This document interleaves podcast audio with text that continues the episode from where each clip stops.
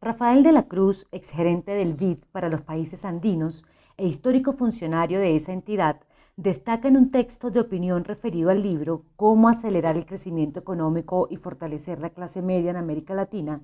que el secreto está en darle gran impulso a la inversión en infraestructura, logística y la economía digital, acción que podría duplicar su tasa de crecimiento anual hasta 6 o 7%.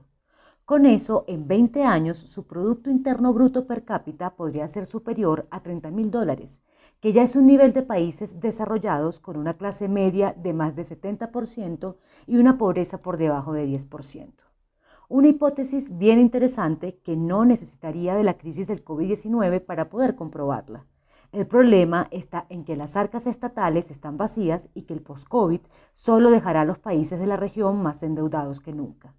El caso de Colombia es bien preocupante, pues su deuda pública saltará de un llevadero 53% del PIB a 62%, dado que el gobierno nacional se ha sostenido en no imponer más impuestos para poder sortear esta situación. Dice el autor que este y el próximo año las crisis dejarán de ser un trágico saldo de pérdida de vidas, severo retroceso económico y desplome del empleo, pero hacia fines de 2021 la región podría recuperar los niveles de crecimiento precrisis de entre 3 y 3,5% y retomar la senda de un crecimiento más inclusivo. Pero para afianzar esta deseada situación, el eje central para el desarrollo de la región es duplicar la inversión pública en infraestructura, servicios y logística, llevándola de 3% precrisis a entre 6 y 7% del PIB. Las principales necesidades son carreteras, ferrocarriles, seguidas de servicios de agua potable y saneamiento, y luego puertos, aeropuertos, electricidad, banda ancha y telefonía móvil. Según el funcionario, en Estados Unidos un camión de carga circula 100.000 kilómetros al año,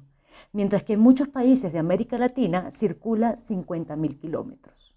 Tomando solo ese factor, la rotación del capital, que tiene un efecto inmediato sobre la productividad, es de la mitad en esta región.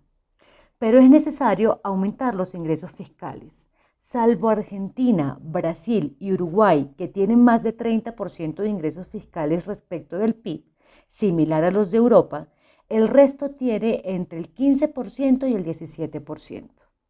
Colombia debe elevar esos ingresos hasta 20 o 22%, pero no hay mucha capacidad política ni popularidad gubernamental para hacerlo. Nadie puede negar que se necesitan reformas que modernicen la DIAN, amplíen la base tributaria, reduzcan la evasión y la ilusión y lanzar una gran campaña de sensibilización de que el pago de los impuestos es una necesidad de justicia social y de apuesta por el desarrollo del país. El único punto que en Colombia no se ha resuelto por la clase política es que está muy extendida la percepción de que más impuestos son alimentar la voracidad de la corrupción que tiene capturadas muchas instituciones. Ahora que hay tres proyectos de ley de reforma tributaria en el Congreso y que el Ministerio de Hacienda espera unas recomendaciones más de un grupo de expertos, es necesario hablarle claro al país en lo tributario, pero también en términos de desarrollo pues está claro que sin una tributación de todos es imposible hacer inversiones en infraestructura que catapultarían al país a otros niveles de bienestar económico y social.